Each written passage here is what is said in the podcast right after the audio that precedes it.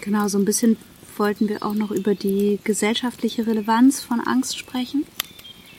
Also ähm, ich äh, für meinen Teil glaube, dass es ein Angst ist in unserer Gesellschaft ein total wichtiges äh, Instrument für die Unterdrückung.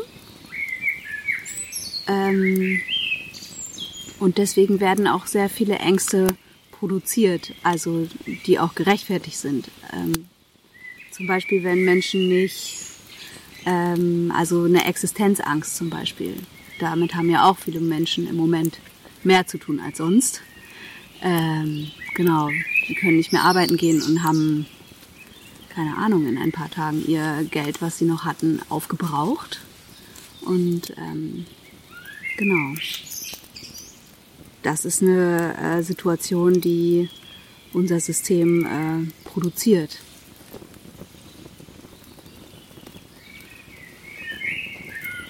Hm.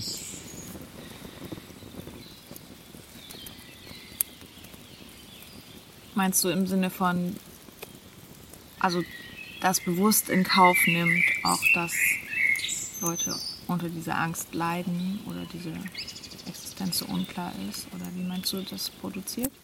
Ja, ja, ich glaube, also im Kapitalismus ist es ja so, dass so eine künstliche Verknappung geschaffen wird von äh, Ressourcen, die eigentlich äh, allen Menschen zugänglich sein sollten.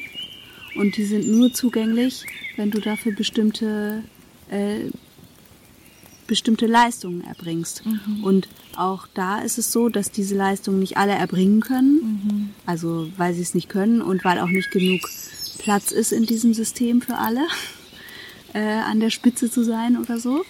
Und ähm, genau, also es ist eine produzierte, ähm,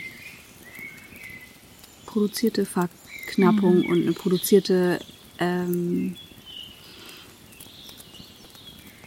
naja, wir, die Menschen können einfach nicht so leben, wie sie. Ähm,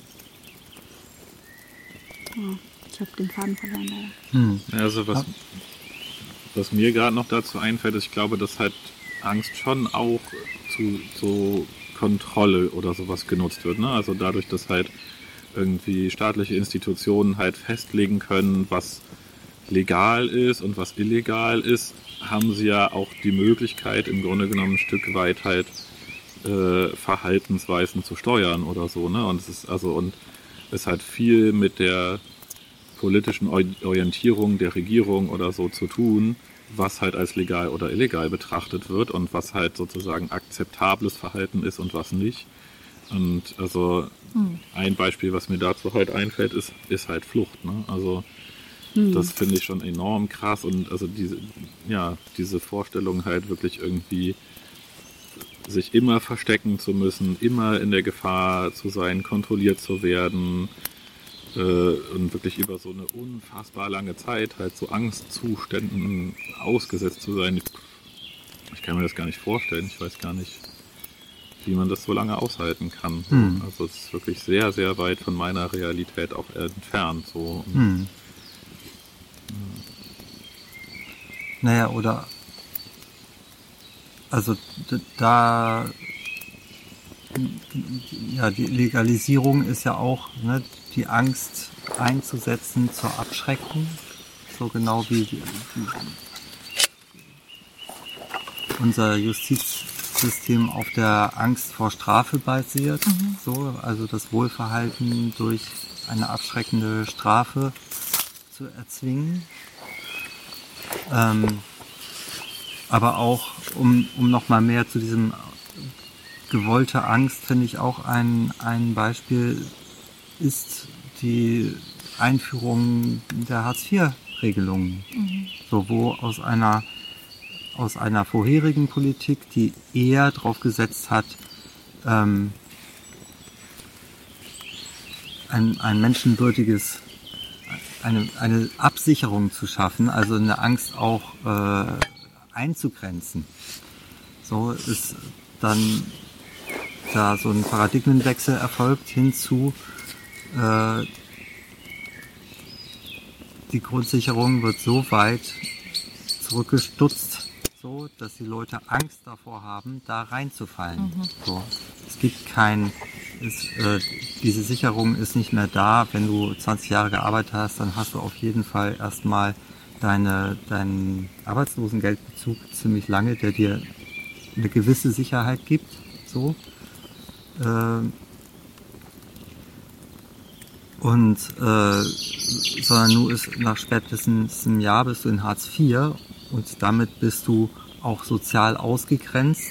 Damit bist du auch, äh, ne, also bist du in sowas Abgewertetem drin, was ja auch eine Quelle von Angst ist, ausgegrenzt zu werden. Also ähm, und äh, da denke ich, das ist schon ein Beispiel dafür, wie Angst ganz bewusst eingesetzt wird, um in dem Fall eine höhere Arbeitsbereitschaft, nämlich Drecksjobs anzunehmen, schlecht bezahlte Jobs auch anzunehmen, äh, zu erreichen. Und also das funktioniert ja so gut, dieses System, dass Leute ja sogar. Also ich kenne eine Menge Leute, die sagen, Hartz IV mache ich nicht. Also schon, also bevor sie überhaupt in diesem System drin sind, bevor sie überhaupt mit dem in Berührung gekommen sind, strahlt es schon so viel Bedrohlichkeit und so viel, ja, also macht so viel Angst, dass Leute diese Grundsicherung, die ihnen zusteht, äh, nicht in Anspruch nehmen, sondern versuchen, sich irgendwie sonst über Wasser zu halten. Naja, und letzten Endes bedeutet das dann ja auch wiederum, dass halt Arbeitgeber auch alles durchsetzen können, was sie wollen. Ne? Also wie viele Leute kenne ich, die bekommen für ein Semester, für ein Halbjahr oder sowas halt irgendwie einen Vertrag und dann, also ne, das heißt, wenn sie unterschreiben, dann haben sie schon die Angst, dass es da nicht weitergeht. Das ist doch so krass irgendwie und ähm, mit diesem System kann das natürlich super aufrechterhalten werden und immer weitergeführt werden. So, ne? Das ist schon enorm, finde ich.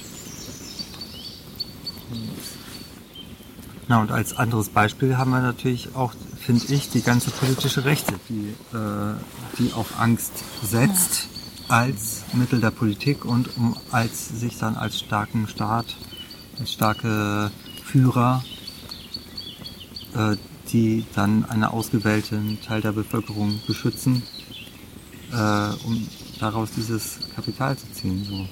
Also wie viel da ja auch hemmungslos mit Panikmache und äh, falschen Nachrichten und so gearbeitet wird, äh, um alles Mögliche als schlimme Bedrohung darzustellen. So, das äh, finde ich auch sehr offensichtlich, dass das Politik der Angst ist, so die ziemlich bewusst eingesetzt wird.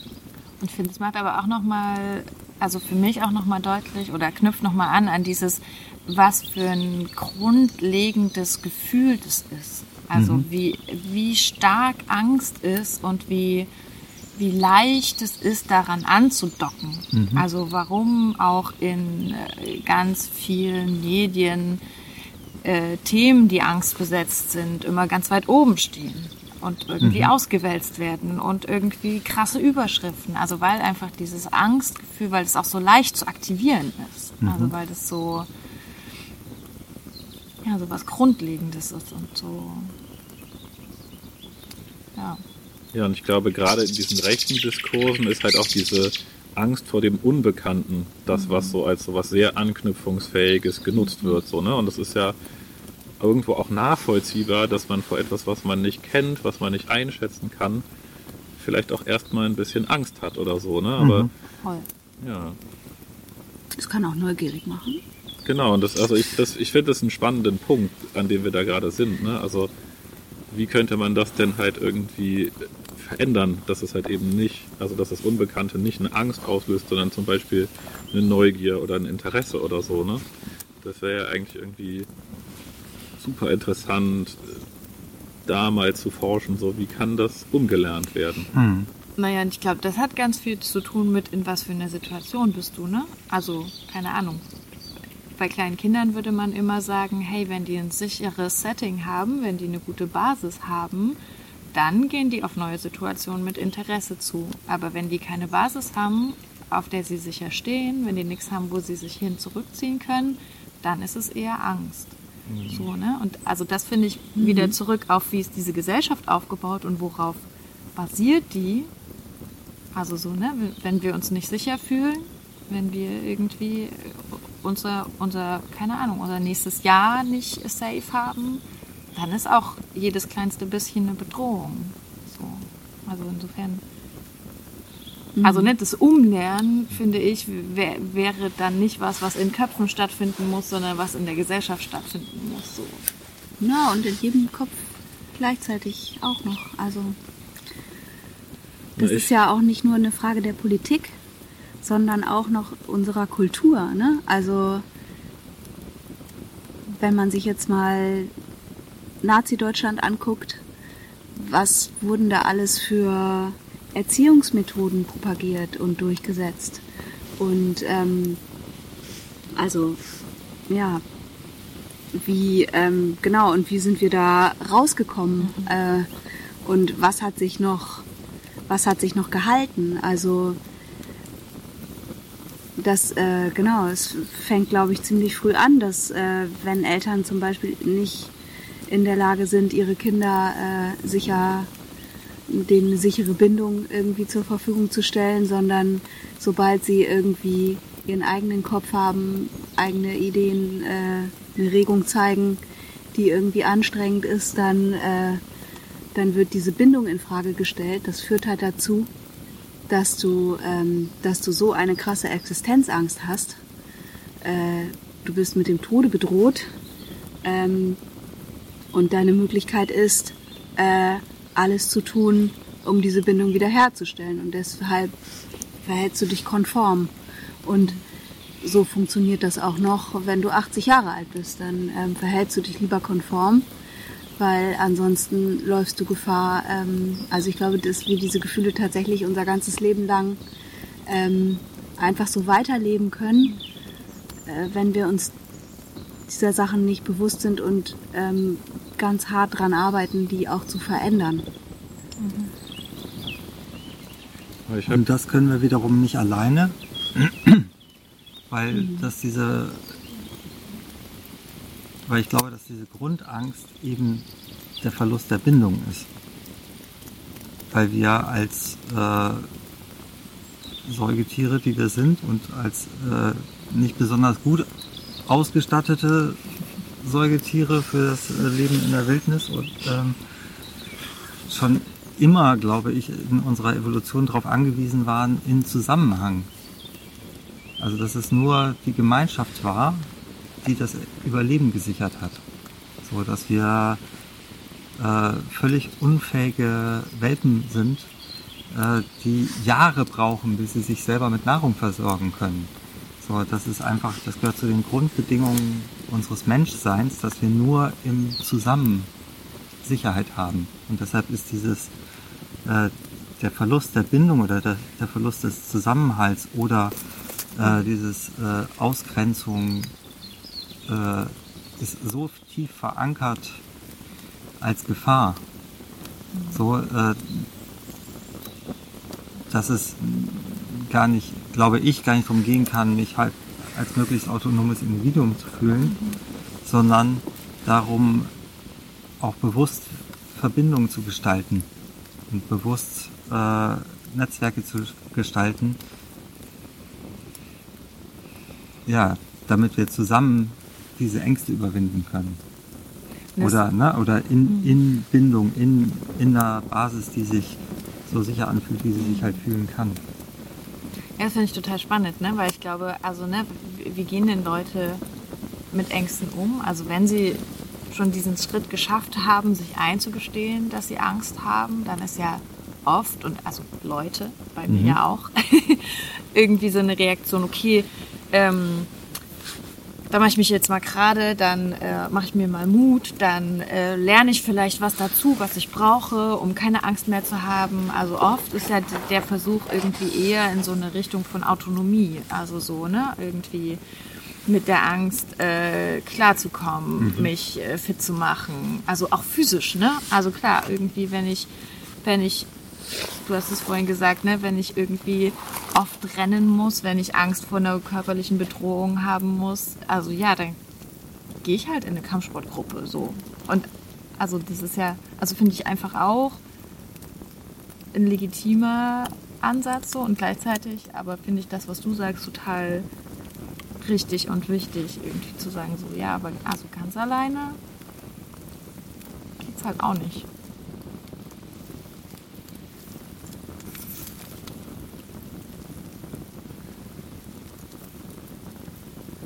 Ich habe da auch mal was total Spannendes gelesen in einem Buch von Yuval Harari, äh, der so über die Menschheitsgeschichte schreibt und der äh, geht zum Beispiel davon aus, dass sich halt äh, der Spracherwerb der Menschen äh, so doll weiterentwickelt hat, weil Klatsch und Tratsch und soziale Sicherheit gibt. Wenn wir wissen, was emotional in unseren sozialen Gefügen los ist, dann gibt uns das die Sicherheit, dass da nicht was auseinanderbricht oder dann merken wir, wann wir da vielleicht aktiv werden müssen, damit es nicht auseinanderbricht. So, das finde ich zum Beispiel Geil, einen ist total jetzt spannenden die Aspekt. So. Legitimation zum Tratschen. Naja, Yes. es gibt, Also, ne? da würde ich sagen, es gibt Tratsch, der verbindet und Tratsch, der spaltet. Ja. Ja. Ja, aber ich, also ne, ich, vielleicht muss man es halt mehr unter diesem Vorzeichen sehen, ne, dass es halt entstanden ist, um soziale Gefüge zu stärken. Mhm. So, ne? Und dass es dann hilfreich und sinnvoll sein kann. So. Und also und ich finde es spannend, weil also mich führt es zurück zu dieser Situation mit dem Kind irgendwie. Ne? Das, also äh, Kinder brauchen so eine sichere Basis, aus der sie sich in unbekannte Situationen begeben können. Und die gibt's halt, wenn das soziale Gefüge äh, für sie emotional intakt ist. So, ne? Und wenn ich dann wiederum halt irgendwie daran denke, Mhm. dass jetzt gerade irgendwie rechte Strömungen halt irgendwie Zuwachs bekommen, dann hat das sicherlich damit zu tun, dass die halt keine sozialen Gefüge haben, die emotional kompetent sind. Und also wo, wo es dann sicherlich auch einen Zusammenhang mit Patriarchat gibt, so, ne? wo halt eben äh, emotionaler Austausch irgendwie ja eher unterdrückt ist. So, ne? Mhm.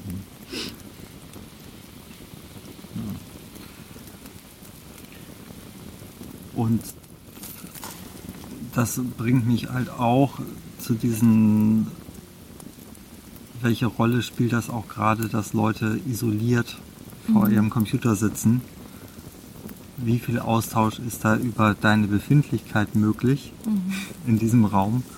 Äh, und wie weit äh, bist du doch einfach faktisch isoliert und lässt dich dann umso mehr anstecken von so Angstwellen, die, äh, ne, die, die sich vermitteln über eine bestimmte Beschreibung der Welt da draußen. So. Voll. Also ne, das ist eine von den von den Sachen, ne, wie kann man konkret jetzt auch damit umgehen. Und es ist also es ist auf jeden Fall jetzt, glaube ich, nicht die gute Idee zu sagen, okay, ich besorge mir so viel Fakten wie möglich über Corona. Ich äh, ziehe mir einfach jede Nachrichtensendung rund um die Uhr rein und dann weiß ich schon, ob es berechtigt ist, Angst zu haben oder nicht. Sondern eben irgendwie, ne, die Schiene andersrum irgendwie mal mit jemandem darüber zu reden, wie geht's mir denn eigentlich? Und was von dem, was ich da erfahre, macht mir denn Angst und warum? Und wie kann ich damit umgehen? Und auch mal andere zu fragen, wie geht's dir denn eigentlich? Weil das kann ich ja schon vor meinem Computer. Das fand ich auch so spannend, die in dieser äh, Psychologie-Folge hat sie dann auch so Tipps aufgeführt. Und sie hat auch gesagt, dass eben ne, mit Menschen im Kontakt sein und sei es nur äh, über digitale Medien ähm, und dass es aber auch tatsächlich Studien gibt, die sagen, ähm, wenn man das schon macht äh, über digitale Wege, dass es dann total viel Sinn macht, ähm, mit Bild sich zu unterhalten. Ja, das glaube ich. Weil das wohl sehr viel mehr, ich weiß auch nicht, unsere sozialen Gehirns erlernten Verhaltens anspricht und das auch wieder die Stresshormonproduktion äh, senkt. Also wenn wir mehr in Kontakt sind mit Menschen, auch dann wird äh, diese ganze Stress- und Angstgeschichte wieder runtergefahren und dafür hilft, ähm, also je intensiver der Kontakt ist, also Schreiben ist so, ja, Sprechen äh, ist schon besser, sich sehen Ähm, und sei es nur auf einem Bildschirm, macht schon viel, viel mehr. Ja. Hm. Und einen gemeinsamen Spaziergang mit Sicherheitsabstand ist so der Knaller. und also, also macht halt einfach seelisch und auch, also macht so viel mit dem Körper, dass es ja einfach auch Abwehrkräfte stärkt. So. Hm. Ja, das hat ja sicherlich auch damit zu tun, dass halt Körpersprache ja einfach ein ganz, ganz großer Teil unserer Kommunikation ist und halt nicht nur die Worte, die wir miteinander austauschen. Ne? Das äh, hat sicherlich Einfluss auf die äh, Intensität der Begegnung und der Bindung dann auch. Trotzdem machen wir gerade einen Podcast. Den man nur Man kann- hören den man kann. nur hören das kann. stimmt natürlich. Genau. Ja, vielleicht müssen wir dann das Bild äh, nochmal ein bisschen mehr beschreiben. Naja. Das ist das, was wir gerade können. Ja.